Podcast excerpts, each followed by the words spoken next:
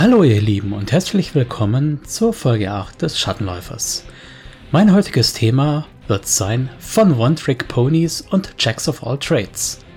Ich wünsche euch auch mit der heutigen Folge natürlich wieder viel Spaß und freue mich über eure Rückmeldungen, eure Bewertungen, eure Likes, eure Retweets oder was auch immer ihr mit mir anstellen wollt.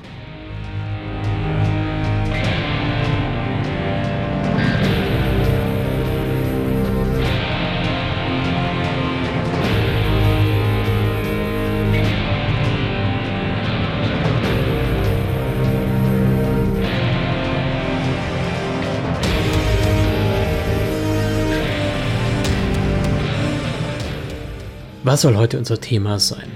One-Trick-Ponys und Jacks of All Trades. Nur damit wir alle über dasselbe reden, unter einem One-Trick-Pony versteht man üblicherweise einen Charakter, der eine Sache kann und nur diese eine Sache und sonst nicht viel. Atmen, laufen, ja, das geht noch. Aber wenn es dann mal um was geht, was anderweitig Würfel benötigt, dann geht das schon nicht, weil der Charakter bis ins letzte Zipfelchen optimiert ist. Das Gegenteil ist der sogenannte Check of all Trades. Der Charakter, der alles irgendwie ein bisschen kann, aber genau genommen nach Regelsystem für nichts so zu gebrauchen ist, dass man ihn auf den Run für diese Lücke mitnehmen kann. Also erstmal wäre natürlich auch die Frage nach der Motivation für dieses Thema.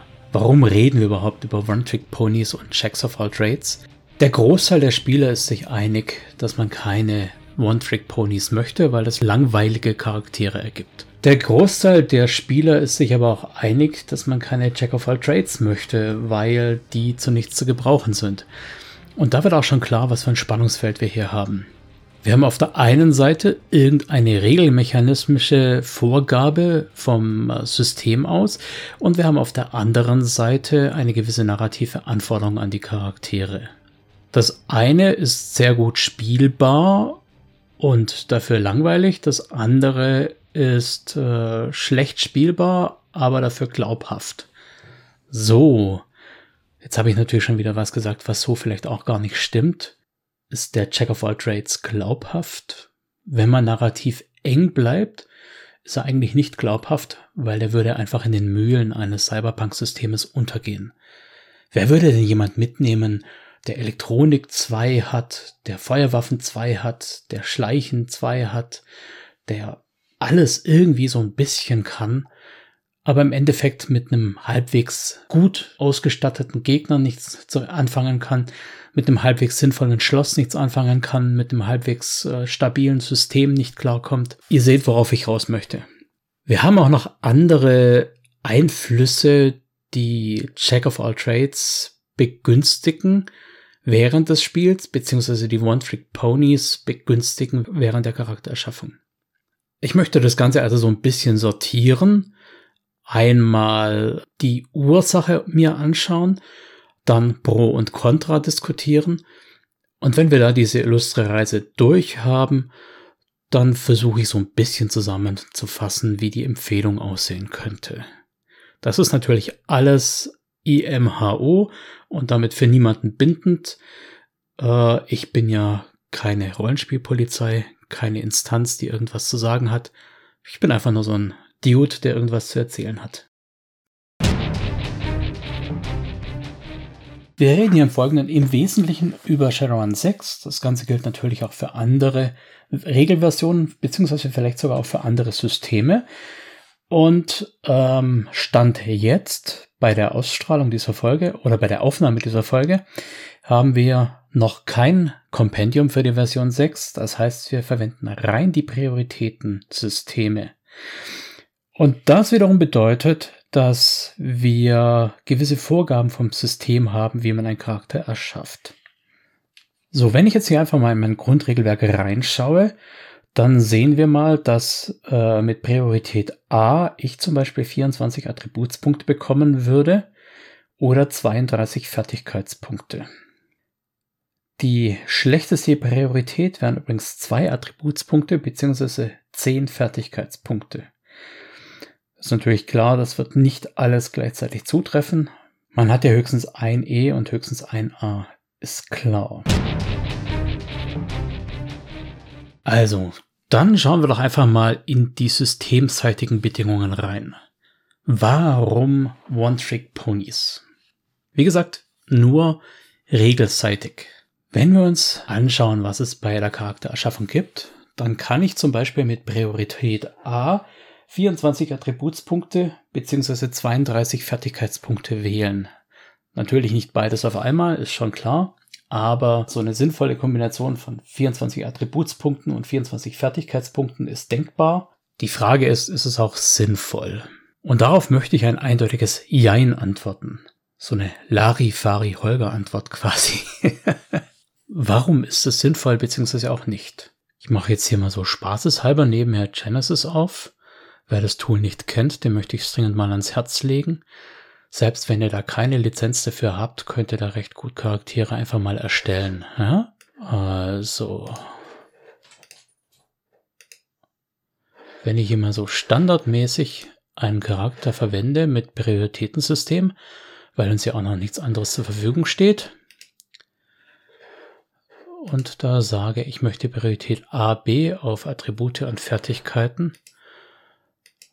Nehmen einfach mal irgendeine Rasse, das ist alles völlig wurscht. Vor- und Nachteile sind mir gerade auch egal. Dann habe ich hier also 24 Attributspunkte zu verteilen auf 8 Attribute. Den Wert 1 haben wir automatisch schon mal. Und da verteile ich jetzt einfach mal gleichmäßig durch. Sprich, jedes Attribut bekommt plus 3, so dass ich jedes Attribut nachher mit einem Viererwert dastehen habe. Und dann wäre ich auch schon fertig mit meinen Verteilungen. So, das wäre die eine Option. Warum mache ich das oder warum mache ich das nicht? Also, die meisten von euch werden jetzt wahrscheinlich schon ein Konzept haben und sagen, ich möchte aber den äh, Magier spielen, zum Beispiel. Der Magier, der bekommt dann vielleicht weniger Stärke und dafür mehr Willenskraft, weniger Konstitution und dafür mehr Intuition oder sowas, weil wir natürlich uns die Charaktere halbwegs von den Werten passend machen wollen. Welche Klasse, in Anführungszeichen, jetzt welche Attributskonstellation braucht, das will ich jetzt gar nicht diskutieren. Jeder von euch wird also seine Vorlieben haben Wer jetzt zum Beispiel sagt, ich bin ein reiner Spelljammer und ich möchte den Entzug aber gut wegstecken, damit ich auch richtig aufgedrehte Zauber raushauen kann, der wird dann wahrscheinlich eher die Willenskraft hochhauen. Und wer der Meinung ist, der möchte eher beschwören und eher andere Dinge halt erreichen, der hat andere Vorlieben. Jedem das seine. Worauf ich im Kern raus möchte, ist aber, dass wir irgendwelche Attribute besser haben wollen und irgendwelche Attribute dumpen können für unser Charakterkonzept. Vielleicht machen wir es mal ein bisschen eindeutiger und sagen, wir machen einen reinen Feuerwaffen also und der kommt ja im Prinzip aus mit Konstitution, Geschicklichkeit, Reaktion und den ganzen Rest könnte er wegschmeißen. So, jetzt ist natürlich klar, dass ich meine Punkte, die ich hier verteilt habe, eins zu eins umverlegen kann, um meine Sachen hier auszumaxen. Also statt überall vier zu haben, und damit momentan ein Verteidigungspool von 8 kann ich jetzt einfach mal, oh, nehme ich mal Charisma 2 runter, Logik 2 runter, Willenskraft 2 runter und knall die einfach mal, bis ich Geschicklichkeit voll habe und bis ich Reaktionen voll habe und bis ich Konstitution voll habe. So, was bleibt übrig? Der Charakter ist jetzt quasi für meine Zwecke schon ein bisschen optimierter. Wenn ich die Werte da jetzt sinnvoll umverteile und sag, ich möchte Geschicklichkeit maximal haben, vielleicht sogar als 11 auf 7, dann kann ich noch Konstitution und Reaktion jeweils auf 5 bringen. Auch die Intuition hochzubringen auf 5 macht Sinn, damit ich einen hohen Verteidigungspool habe. Und schon habe ich zum Beispiel zwei Verteidigungspoolwürfel mehr drin und eine bessere Initiative und Dinge, die mir weniger wichtig sind, wie die astrale Initiative oder die Menschenkenntnis oder das Erinnerungsvermögen sind weiter unten.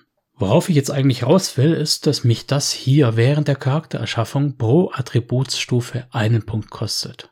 Das heißt, es ist linear. Später im Spiel haben wir das Ganze dann nicht mehr. Wenn ich zum Beispiel später im Spiel sage, jetzt möchte mein Elf aber seine Geschicklichkeit auf 7 bringen, dann braucht ihr nicht groß rechnen. Das sind 35 Karma-Punkte für die siebte Attributsstufe. Wenn ich dagegen irgendwelche Sachen blank gelassen habe, wie zum Beispiel mein Charisma, dann kann ich dieses Charisma für 35 Punkte ganz schön hochprügeln. Da könnte ich für denselben Preis zwei Stufen zum Beispiel auf drei und auf vier bringen. Drei 15 km, vier 20 km, 35 in Summe.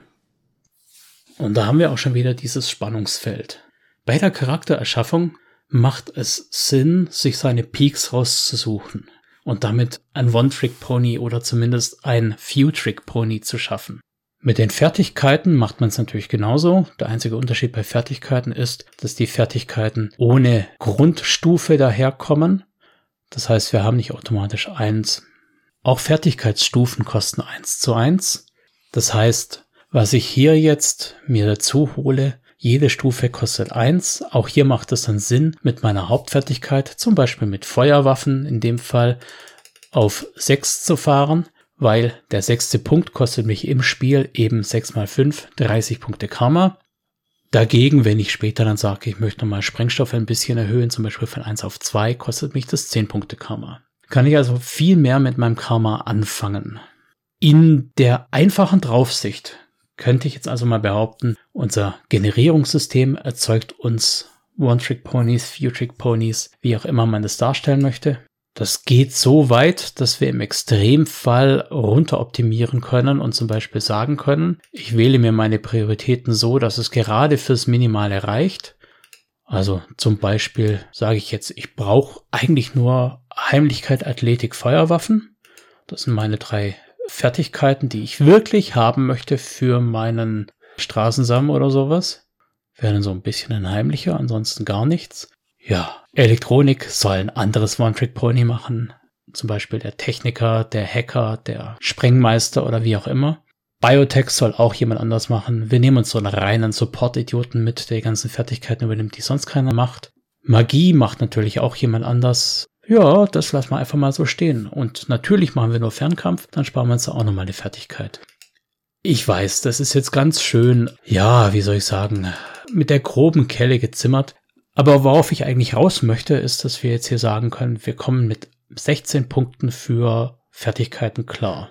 Nochmal kurz zurückgeschaut zu den Attributen. Wenn wir das da auch knallhart sagen, mit einer halbwegs sinnvollen Verteilung, zum Beispiel ein 11, damit wir Geschicklichkeit auf 7 bringen können, alles maximiert bis zum Ende, brauche ich für die Geschicklichkeit 6 Attributsstufen, für Konstitution 4, für Reaktion 4 das heißt, 14 Attributspunkte sind sozusagen der Rumpf, den ich brauche. Und wenn ich es wirklich knallhart an die Wand fahren möchte, könnte ich sagen, das reicht mir schon.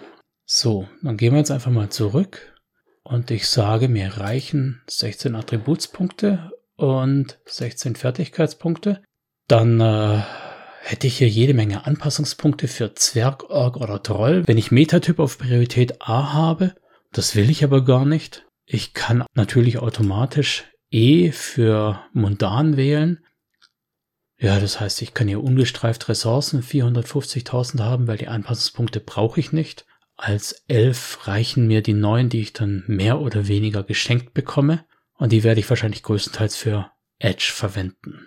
Hier mit meiner Min-Max-Verteilung, da wird sich eigentlich lohnen, noch so ein paar Vor- und Nachteile zu wählen nachher, aber da können wir später drüber reden. Das soll jetzt nicht das Thema sein.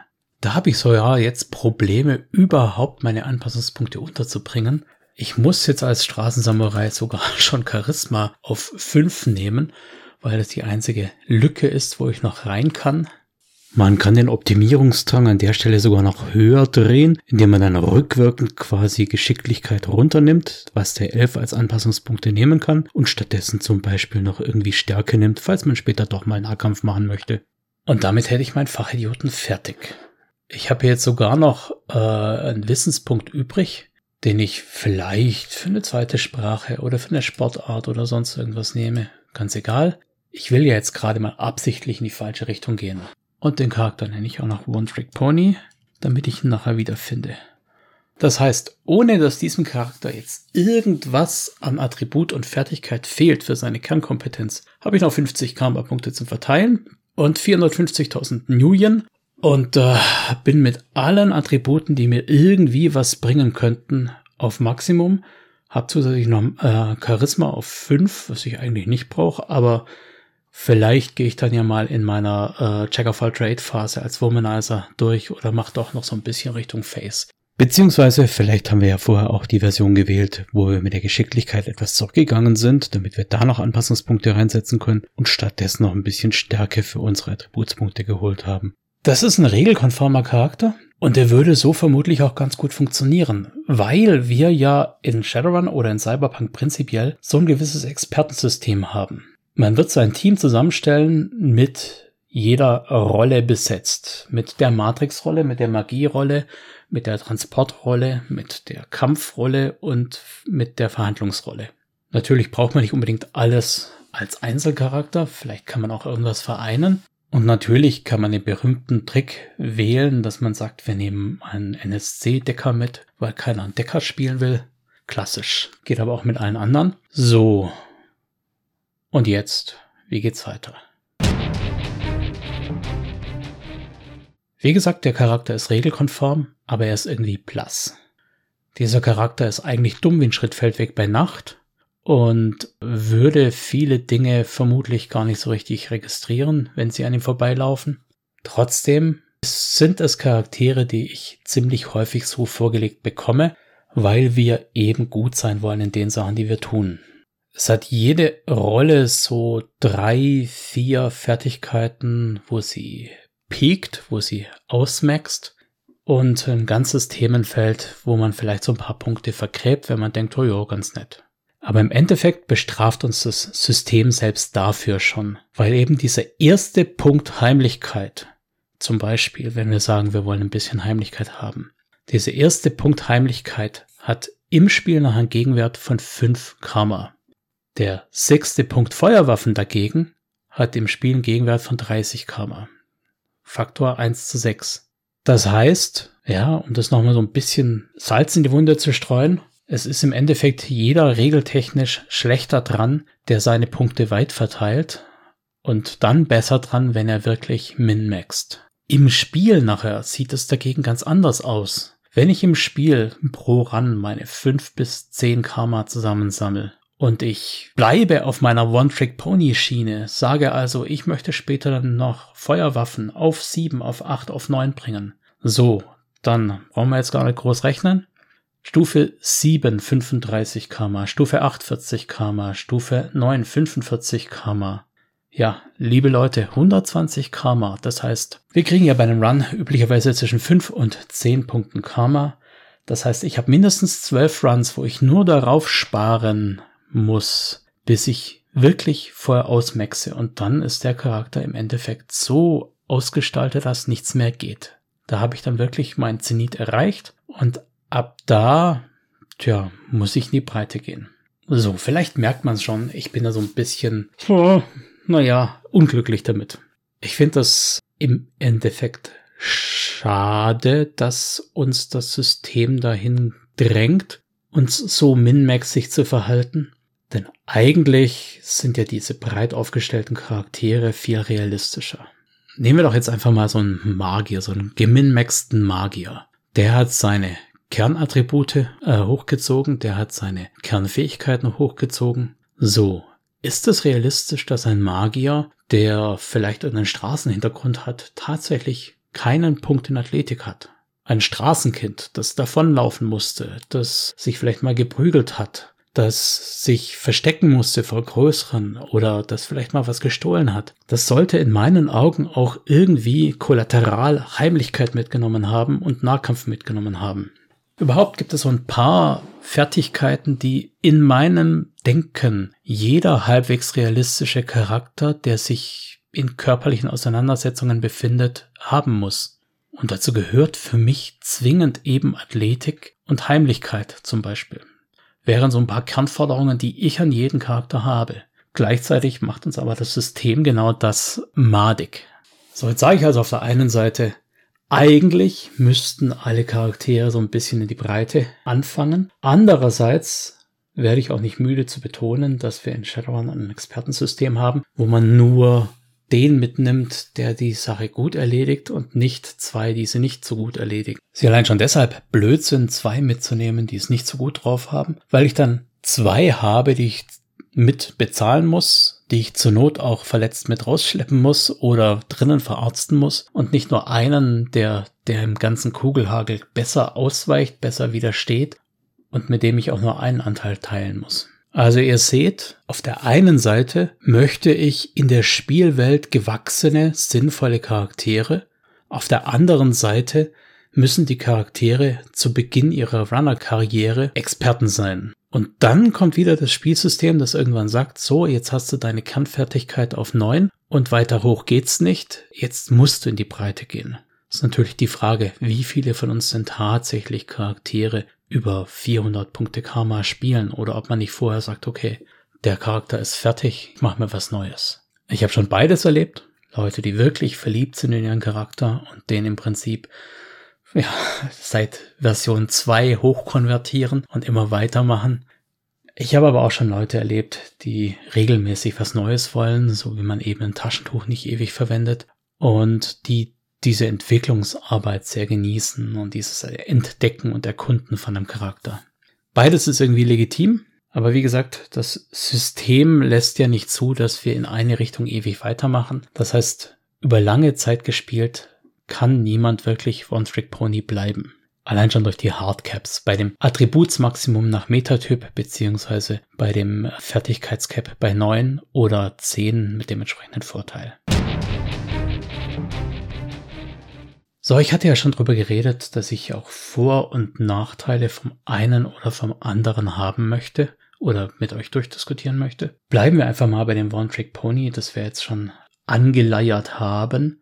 So ein Vorteil vom One-Trick-Pony ist natürlich, dass ich als Spielleitung ganz genau weiß, wann dieser Charakter sein Spotlight kriegt.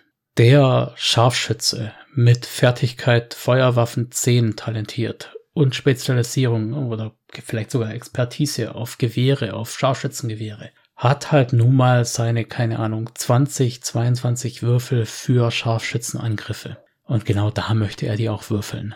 Der möchte also nicht in den Spotlight getrieben werden, wo er eine Verfolgungsjagd mit jemand anderem hat oder wo er eine politische Debatte in der Öffentlichkeit hat, im Scheinwerferlicht der Medien. Der möchte auch keine Autoverfolgungsjagd. Der möchte einfach nur ballern. Das ist ein ganz klarer Vorteil. Ich kann den Fertigkeiten schon mal zuordnen, wer wann würfelt und wer wann nicht würfeln möchte. Ganz im Ernst, wenn ich mir einen coolen Runner mache, dann möchte ich nun mal nicht genau da würfeln müssen, wo ich nur einen Würfel oder vielleicht sogar gar keinen und damit den minus eins Modifikator habe. Ich möchte glänzen. Das wollen wir ja alle. Gut, nein, nicht alle. Es gibt ja so ein paar Masochisten, die auch gerne mal ihren Charakter leiden sehen. Das ist auch manchmal ganz witzig. Aber so im Wesentlichen wollen wir halt doch in 90 Prozent glänzen, damit die 10%, Prozent, wo wir vielleicht nicht so glänzen, für alle amüsant sind. Also, Spotlight ist natürlich ein sehr erzählerischer, sehr gamistischer Vorteil.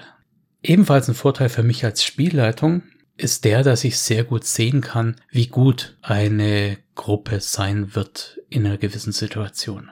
Wenn ich da drin den Decker habe, der mit seinen Pools ebenso im Top-Bereich von 12, 15, 20 Poolwürfeln arbeitet, dann kann ich mein gegnerisches System darauf anpassen. Jetzt könnte natürlich das Argument kommen, ja, das kannst du doch auch, wenn du da jemanden drin hast, der eben nur Logik 3 und Elektronik 3 hat, kannst du ja auch ein leichtes System machen. Ja, stimmt, aber der Würfelmechanismus kann uns an der Stelle ganz arg ins Knie schießen.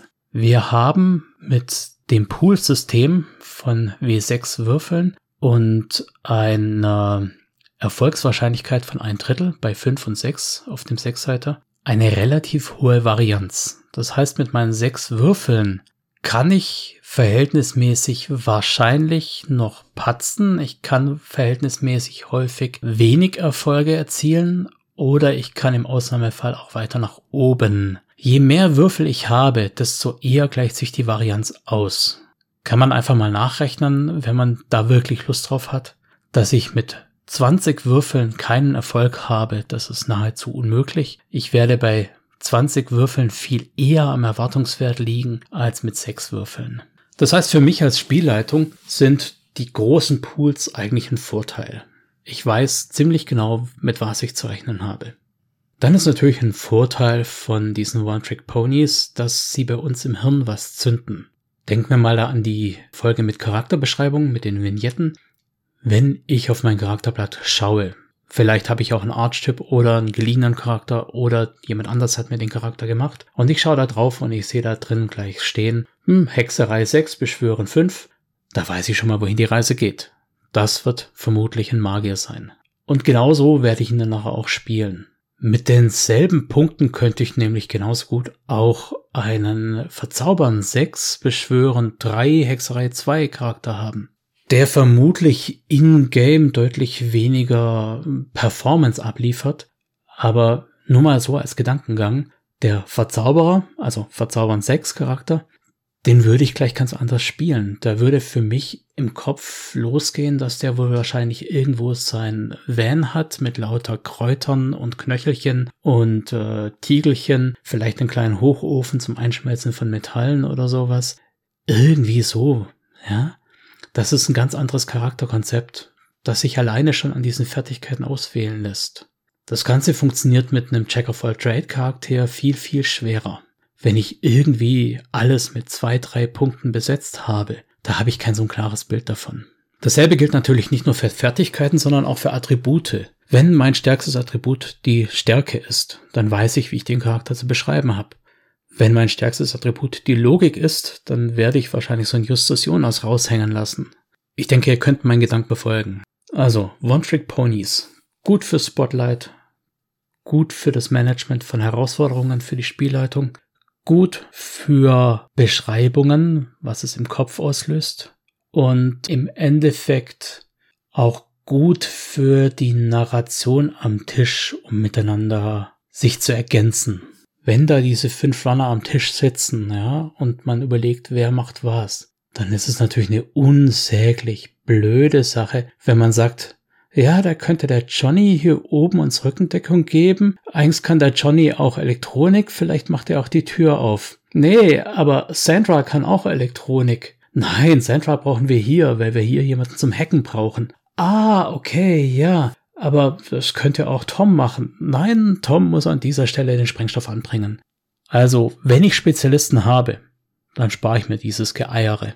Dann habe ich eine ganz glasklare Struktur, wer was an welcher Stelle zu erledigen hat. Und das entspricht natürlich zum einen dem taktischen Denken, zum anderen möchte jeder Runner auch so ein gewisses Profil abliefern, was seine Kernkompetenz ist. Alles ein bisschen ist wahrscheinlich die dümmste Beschreibung, wenn man einen Job möchte.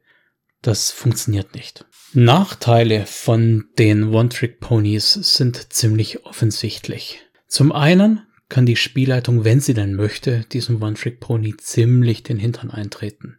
Nehmen wir einfach mal den Scharfschützen, der dann mit Konstitution 1, weil er muss ja nie im Feuergefecht sein, und Stärke 2 reicht zum Schleppen und Aufbau von einem Gewehr, auf einem Häuserdach liegt und auf den Gegner lauert. Solange alles nach Plan läuft, ist es eine super Sache.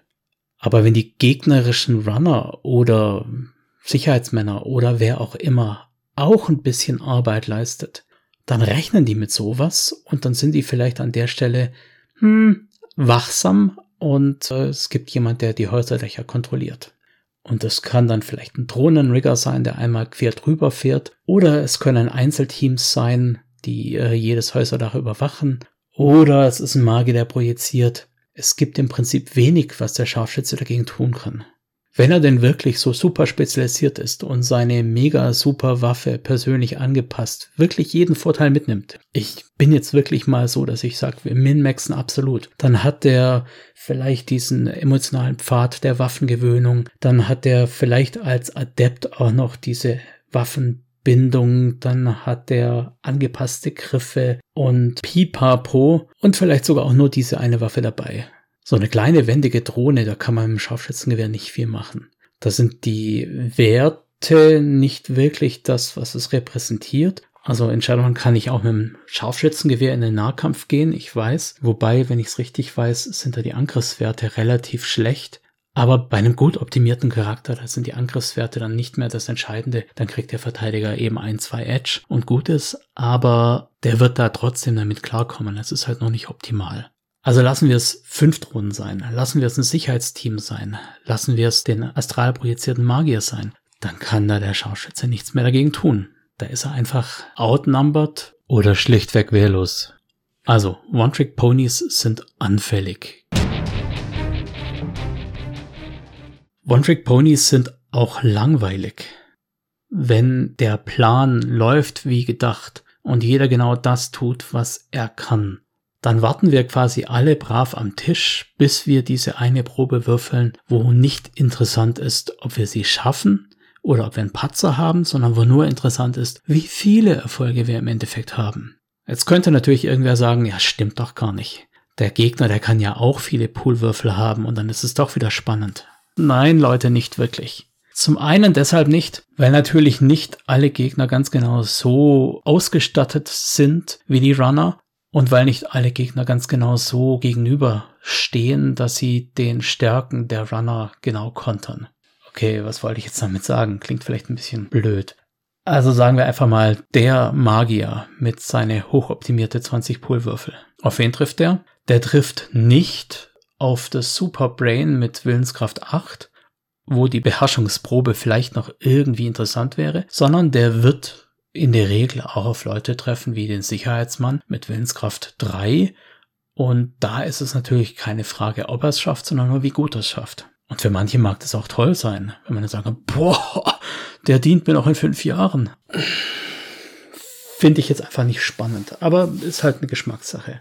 Also sprich, der Scharfschütze, der wird nicht gerade auf den Straßensamurai treffen, der sein Verteidigungspool von 20 hat, sondern auf den Politiker mit einem Verteidigungspool von 8 zum Beispiel. Der super optimierte Hacker kommt nicht nur gegen die super optimierten Systeme zum Zug, sondern eben auch gegen irgendwas, wo es durchgeht wie Butter. Und da habe ich prinzipiell mal kein Problem damit, wenn das so ist, dass die Runner in ihrer Kernkompetenz glänzen. Das finde ich sogar gut. Ich finde es nichts schlimmer, als wenn Herausforderungen immer gleich mitskalieren und im Endeffekt, egal wie gut ich mich als Runner positioniere, wie gut ich mich optimiere, hat dann die Gegenseite gleichzeitig auch einen Würfel mehr bekommen, damit es wieder irgendwie fair bleibt. Das ist natürlich Quatsch. Ich möchte ja besser werden, und zwar nicht nur absolut, sondern auch relativ zu den Herausforderungen. Also, kein Problem damit, wenn die Runner in ihrer Kernkompetenz glänzen. Aber wenn dadurch gar nichts mehr spannend ist, wenn keinerlei Probe fällt, die nicht in ihre Kernkompetenz fällt, wo sie auch mal scheitern können, dann ist das Ganze ja nur noch ein Abwürfeln und Nacherzählen. Das hat dann eher was von einem Quicktime-Event, von einem Videospiel und weniger was von einer spannenden Geschichte. Gut. Deshalb sind One-Trick-Ponys langweilig und One-Trick-Ponys sind irgendwann fertig. Ob das jetzt daran liegt, dass einfach der Spieler sagt, boah, ich habe jetzt echt keinen Bock, nochmal 40, 45 Karma zu sammeln, nur damit ich noch einen Würfel mehr bekomme, oder ob das daran liegt, dass sie wirklich überall das Cap erreicht haben und sagen, okay, jetzt kann ich im Prinzip alles, was ich können muss. Und ja, ägyptische Geschichte wollte ich nicht lernen, also bin ich fertig? Was macht der Charakter mit seinem Karma? Diese Frage stellt sich natürlich für manche Charaktere weniger. Technomancer, Adepten, Magier, die haben immer Möglichkeiten, Karma auszugeben. Es geht hier eigentlich eher um die mundanen Charaktere, die irgendwann am, am Level sein können.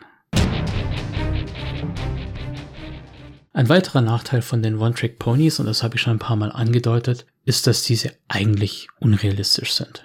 Wie gesagt, meine Meinung, aber jeder Charakter mit Straßenhintergrund hat ein bisschen Heimlichkeit, Nahkampf, Athletik drauf. Das muss so. Jeder Charakter, der aus einem sozialen Brennpunkt kommt, hat wahrscheinlich noch eine, zwei Sprachen nebenher mit aufgeschnappt. Jeder Charakter, der sich irgendwo behaupten wollte, sei es jetzt an der Uni, in der Politik oder sonst irgendwas, der wird vielleicht noch ein bisschen Einfluss mit dazu nehmen. Ich reite so sehr auf dieser Sache rum, weil es im Extremfall denkbar ist, zu sagen, ich habe an der Uni Magie studiert, ich habe aber eine Logik von eins. Da spricht weder regeltechnisch noch spielmechanismisch was dagegen. Meine Proben als Magier, die würfel ich mit Magie plus Fertigkeit. Meinen Widerstand würfle ich mit Willenskraft.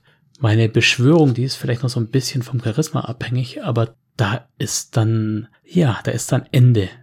Wenn ich nicht im Astralkampf bin, dann sind meine anderen geistigen Attribute und meine alle anderen körperlichen Attribute im Endeffekt ziemlich egal. Wie gesagt, vom Spielmechanismus her betrachtet. Denn für mich sind solche Charaktere unrealistisch.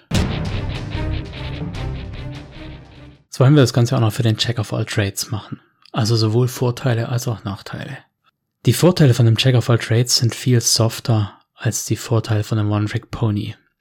Wie gesagt, es liegt daran, dass das Spielsystem und auch die Narration eigentlich Experten möchte. Das heißt, wir müssen uns die Vorteile für Checks of All Trades so ein bisschen rauspicken. Einer der Vorteile davon ist, dass der Charakter weniger gut gekontert werden kann. Wir reden jetzt ja hier nicht von Welten. Wir reden jetzt ja vielleicht von ein, zwei Würfeln Unterschied im Vergleich zu dem, was ein unausgebildeter Charakter hat. Wir haben acht Attribute und selbst wenn ich da so maximal reingehe, habe ich dann mit 24 Attributspunkten eben alles auf vier. Wie gesagt, der erste Punkt ist ja gratis. Und dann habe ich 24 Fertigkeitspunkten, die ich irgendwie verteilen kann. Bei den Fertigkeiten kennen wir momentan Tendenz wachsend, also 14 Fertigkeiten. Das heißt, selbst mit 24 Fertigkeitspunkten kann ich die nur so auf ein, zwei im Schnitt bringen. Ach, das sind die rein weltlichen, Entschuldigung, ja. Ich wollte gerade sagen, die erwachten Fertigkeiten fallen natürlich weg, wenn ich äh, nicht erwacht bin, aber die sind hier schon rausgerechnet. Also 14 mundane Fertigkeiten plus eben noch vier erwachte Fertigkeiten. Astral beschwören, Hexerei und verzaubern. Gut, bleiben wir einfach mal beim mundanen Fall. Dann habe ich also ein, zwei Punkte auf den mundanen Fertigkeiten. Das ist nicht viel. Da werde ich nicht irgendwie einen riesen Pool-Vorteil haben, aber ich habe den ganz großen Vorteil, dass ich Edge einsetzen kann und gewinnen kann. Der Check of all Trades, damit er überhaupt funktioniert, braucht natürlich ein hohes Edge-Attribut. Weil sobald ich dann diesen einen Punkt in einer Fertigkeit habe, kann ich auch mit dem vier Punkte Vorteil mein gesamtes Edge dazu würfeln. Das geht natürlich nicht ständig. Aber das geht in dieser einen Situation, ja? Stellt euch vor, euer Check of All Trades ist gerade dabei beschäftigt, so einen Sprengstoff irgendwo anzubringen, hat in aller Ruhe Zeit, weil das ist keine komplizierte Probe, sonst hätten seine Jammer ihm das nie erlaubt und hat deshalb seine Sturmkanone abgelegt und die liegt jetzt vielleicht einen Meter weit entfernt, als er plötzlich von jemand anderen angegriffen wird im Nahkampf. So, der normale Sprengstoffexperte wäre jetzt im Prinzip überrumpelt. Wenn er nicht Nahkampf hat, dann hat er also im Prinzip seine Geschicklichkeit minus eins und kann auch nicht mal Edge dazu einsetzen. Im ganz extremen Fall ist er mit Geschicklichkeit auch nicht so fit, weil Mechanik geht über Logik. Aber nehmen wir einfach mal an, er hat dazu zwei, drei Würfel ohne Edge, mit denen er sich halbwegs verteidigen kann. Da hat er natürlich kein Land. Unser Jack of all Trades, der könnte aber mit vier Geschicklichkeitswürfeln plus einem Nahkampfwürfel schon mal fünf Würfel würfeln und kann Edge einsetzen, also zum Beispiel den vier Punkte Edge Bonus und sein gesamtes Attribut dazu nehmen. Sagen wir einfach mal zwölf Poolwürfel und kann die zumindest verwenden, um vielleicht mal den ersten Angriff sinnvoll abzublocken. Und dann kann er vielleicht wieder seine Schusswaffe erreichen oder per Funkhilfe holen oder davon rennen oder so. Es geht nur darum, diese Überrumpelungssituation zu überleben. Finde ich jetzt erstmal ein großer Bonus. Ob es das wert ist, dass man dann sonst auf weitem Feld eine Lusche ist, ist natürlich dahingestellt. Aber wir kommen ja nachher noch zu den Tipps und Empfehlungen. Das heißt, ja, es ist gar nicht schlimm, wenn ich jetzt hier so ein bisschen in die Extreme gehe. Wir gehen nachher auch noch in die sinnvollen Bereiche. Großer Vorteil von so einem Tausendsassa ist, dass er einfach realistisch ist. Wenn ich von meinem Magier erzähle, wie hart die Zeit auf der Straße als Kind war und wie oft ich verprügelt worden bin, dann äh, könnte ja mein Jammer der Straßensamurai sagen, ja hör mal, warum hast du dich nicht gewehrt? Und der hätte recht. Denn an dem Punkt bin ich natürlich noch nicht Magier genug, um mich magisch zu wehren. Da werde ich mich vermutlich erstmal physisch wehren. Und dann brauche ich natürlich auch die Fertigkeit. Zumindest in einem ganz rudimentären Maßstab. Es gab irgendwann mal so eine Leitlinie, dass drei der berufsmäßige Level ist. Also sprich, Nahkampf 3 wäre schon jemand, der das Ganze berufsmäßig macht. Ein Boxer oder Rauschmeißer oder sonst was. Eins ist da durchaus eine Dimension, die man für jemanden ansetzen könnte, der sich zumindest mal seiner Haut erwehren musste.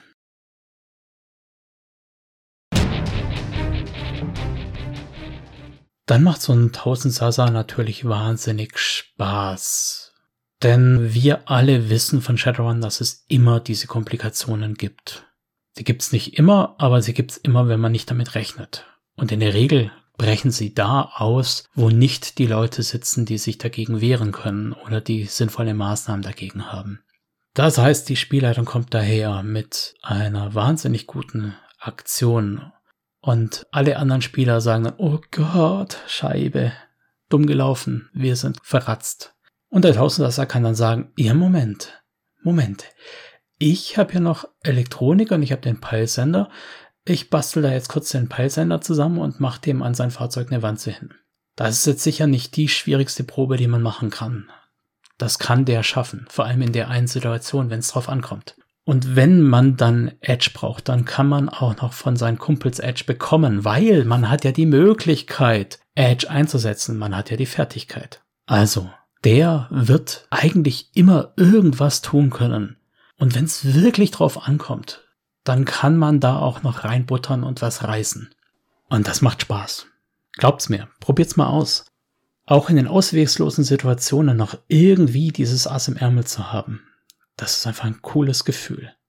Das hat keine Tragweite, das heißt, man kann nicht ständig immer alles können, aber man kann das Zünglein an der Waage sein.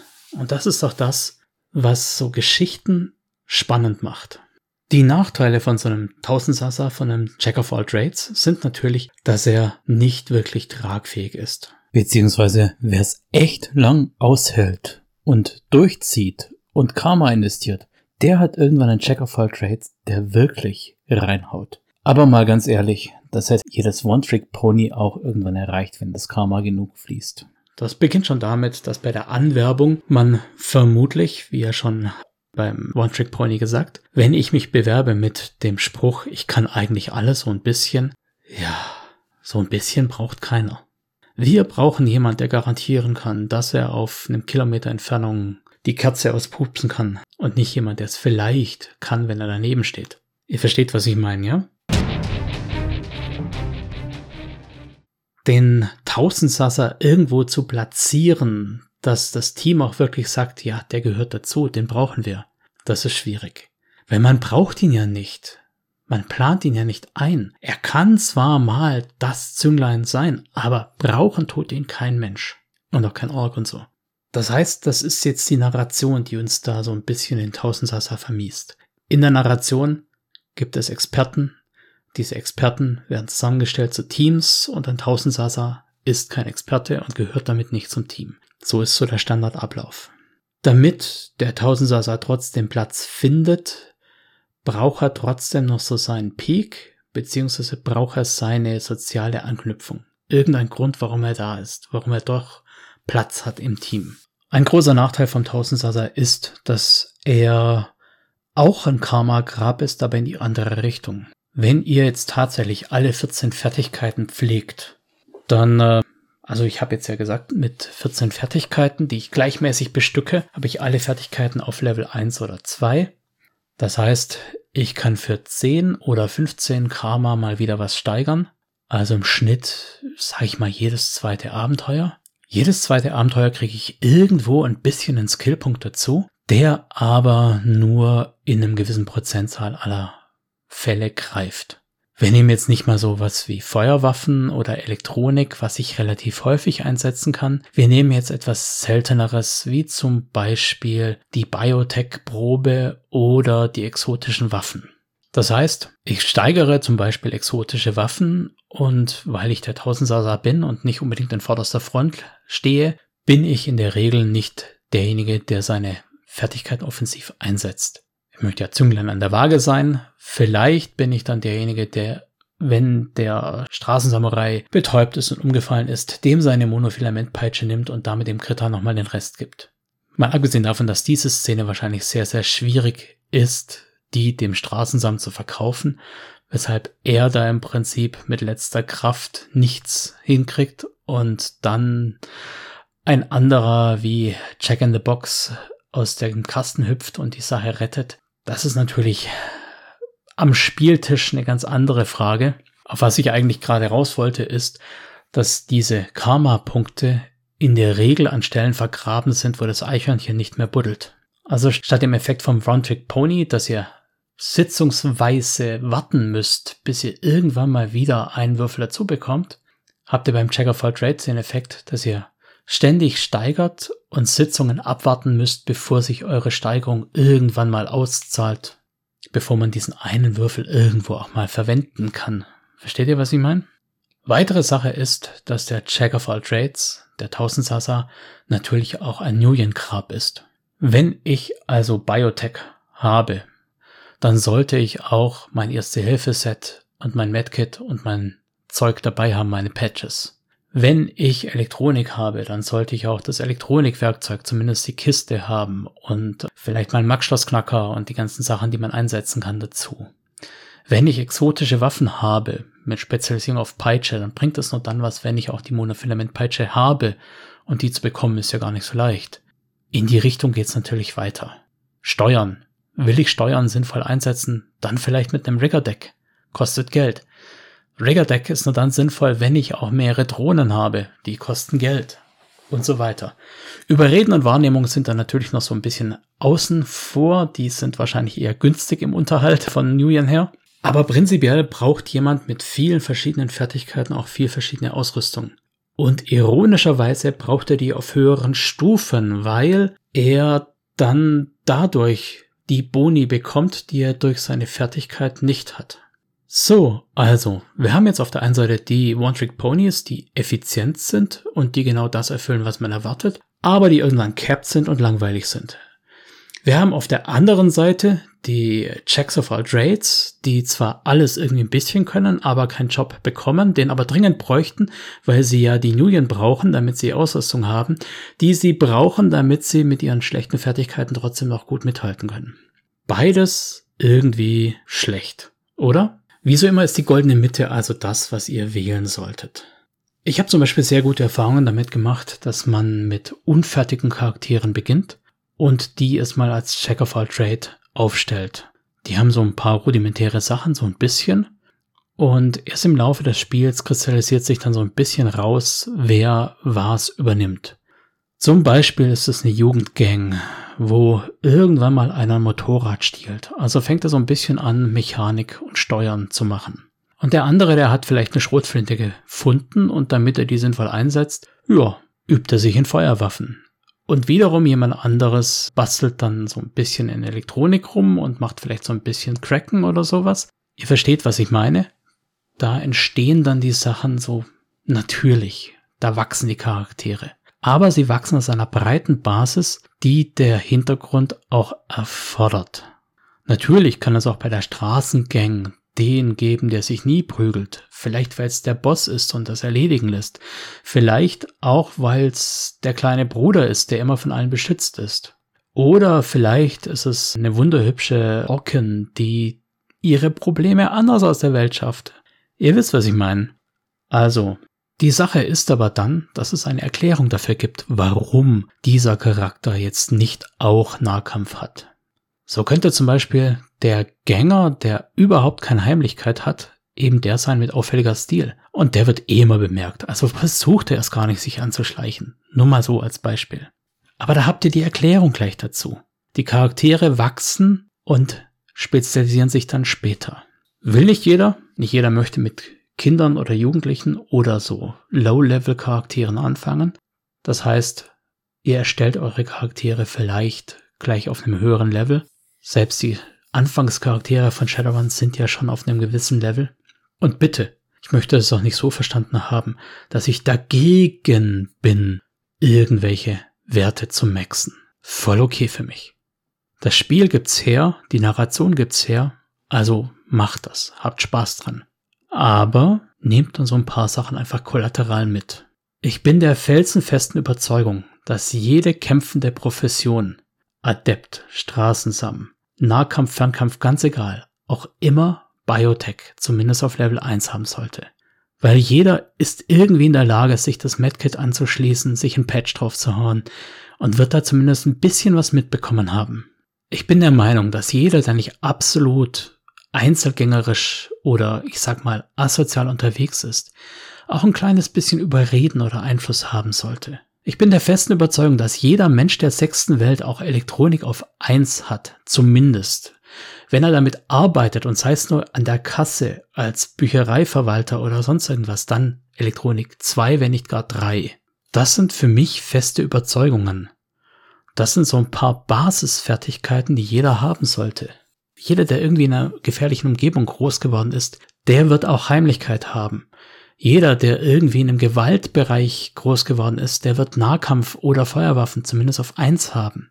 Das ist für mich was, was auch die Narration mitgibt. Das sind ineffiziente Punkte, das weiß ich. Weil in einem Run wird selten jemand sagen, okay, ich ziehe jetzt meine Altmeier, auch wenn ich eigentlich der Magier bin, weil ich habe ja Feuerwaffen eins. Das heißt, dieser eine Punkt, der ist vermutlich Zeit eurer Runner-Karriere unnütze.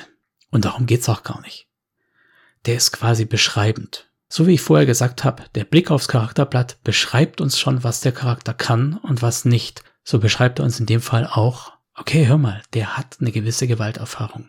Das ist kein klinisch sauberer Magier aus einer sterilen Konzernumgebung, der so ein bisschen einen auf Straße macht, sondern der hat die Straße erlebt. Es gibt natürlich eine ganze Menge von Fertigkeiten, die selbst in einer Allgemeinbildung eigentlich nicht vorkommen. Dazu gehört vor allem mal exotische Waffen. Exotische Waffen ist was, das wird man nur dann einsetzen, wenn man es auch irgendwo sinnvoll einsetzen kann. Das lernt man nicht kollateral. Wer eine Monofilamentpeitsche das erste Mal in die Hand nimmt, um mal so ein bisschen rumzuprobieren und der sie auf eins beherrscht, der hat vermutlich einen Arm weniger oder sowas. Und auch andere Dinge, die kann man eigentlich nicht schlecht können. Cracken zum Beispiel. Man kann vielleicht mal angefangen haben, sich für Kraken zu interessieren und das dann abgebrochen haben, aber man setzt es dann nicht mehr ein. Wer crackt, der merkt schnell, dass ein Fertigkeitslevel von eins einfach nix taugt. Klingt jetzt ein bisschen rabiat, aber es taugt halt wirklich nix. Steuern ist ebenfalls eine Fertigkeit, auf die man in der sechsten Welt vermutlich größtenteils verzichten kann. Wir sehen ja jetzt schon Tendenzen, die äh, sich entwickeln. Zum einen in Hinblick auf Autopilotsysteme, zum anderen aber in Hinblick darauf, dass viele Leute in den Städten gar keine eigenen Fahrzeuge mehr haben. Ich nehme an, dass diese Problematik in der sechsten Welt, vor allem in den Sprawls, noch viel krasser ist. Jedes jugendliche Wesen wird früher oder später auf dem ländlichen irgendein Fahrzeug haben, um zum besten Freund, zur besten Freundin, zum Love Interest fahren zu können. Aber in den Sprawl-Umgebungen werden Parkplatzproblematiken dafür sorgen, dass äh, immer weniger Leute ein eigenes Fahrzeug haben und man hat auch nicht die Möglichkeit, illegal so ein bisschen fahren zu lernen. Stattdessen werden öffentliche Personennahverkehrseinrichtungen und Miettaxis und Taxitronen und sonst irgendwas viel, viel stärker greifen. Die Tendenz zeichnet sich ja schon ab. Ich denke mal, der Sprawl von Seattle ist da noch viel deutlicher, als wir das im Moment uns vorstellen können. Also, Cracken, exotische Waffen, Steuern kann man mal weglassen. Natur kann man mal weglassen.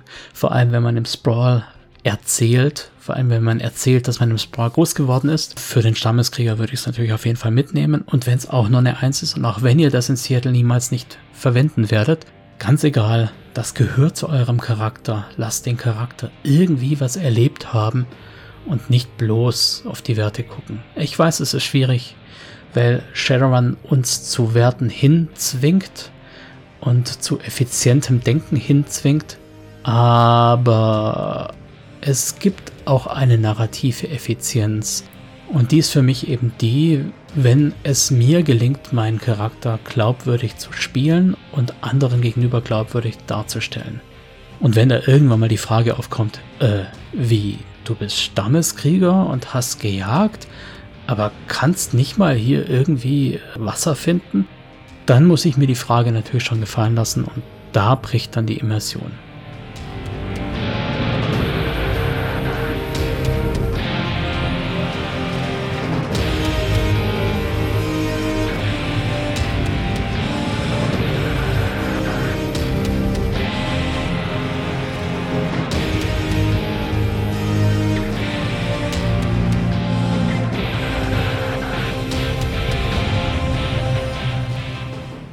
So, kommen wir noch so ein bisschen zum Ausblick. Der aktuellste Ausblick, der ist schon im Hinblick auf die kommende Woche. Dort werde ich endlich, endlich das Interview mit Mel Helke veröffentlichen können, äh, mit der ich schon, ich glaube, zwei, dreimal verabredet war und es halt immer irgendwie nicht funktioniert. Jetzt endlich haben wir also ein Interview zusammen gemacht. Und Mel ist auf jeden Fall jemand, der mit sehr viel Praxis und mit sehr viel Szenekenntnis glänzen kann. Und ich möchte euch das ganz dringend ans Herz legen. Am 15.04. das Interview mit Mel Helke, Shadowrun-Redakteurin, Cthulhu-Redakteurin und auch sonst kreativ schaffende und sehr vielseitige Hobbyistin. Dann am 22.04. kommt die interaktive Hörbuchfolge 8 raus. Und so wie es aussieht, wird das auch den Höhepunkt, die Klimax bedeuten. Und damit werde ich vermutlich die Serie auch enden lassen. An der Stelle nochmal der Aufruf an alle, die sich in irgendeiner Weise dafür interessieren. Wenn ihr irgendwelche Vorschläge habt, wie man was Neues aufziehen könnte, wie man was anders machen könnte, ob man das interaktive Hörbuch noch macht oder auch nicht, bitte, bitte kontaktiert mich. Dann wird am 29.04. das Rules as Written in der vierten Ausgabe kommen. In dem Fall Magie Teil 2. Das hat der Christian und die Gina schon eingesprochen. Und eine Woche später haben wir dann die nächste richtige Folge. Und diese Folge wird heißen One-Hit Wonders und HP Bloaters. Da soll es äh, mal drum gehen, wie man Gegner überwindet, ob man sie auf einen Schlag ausschalten kann oder auch nicht. Und was die Design-Argumente dahinter, dafür oder dagegen sind. Ja. Yeah. Ansonsten wünsche ich euch eine wunderschöne Zeit bis dahin. Haut rein, viel Spaß beim Spielen. Bis dahin, ciao, euer Micha.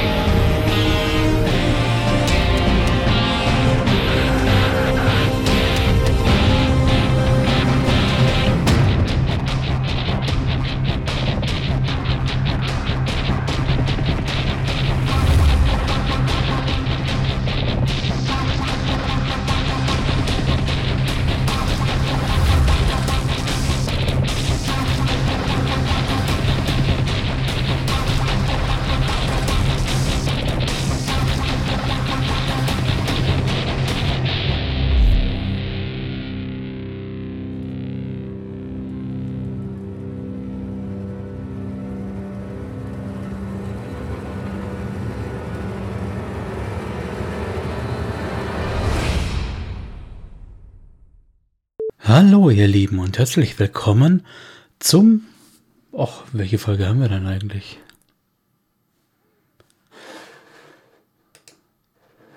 So, was kommt immer gut.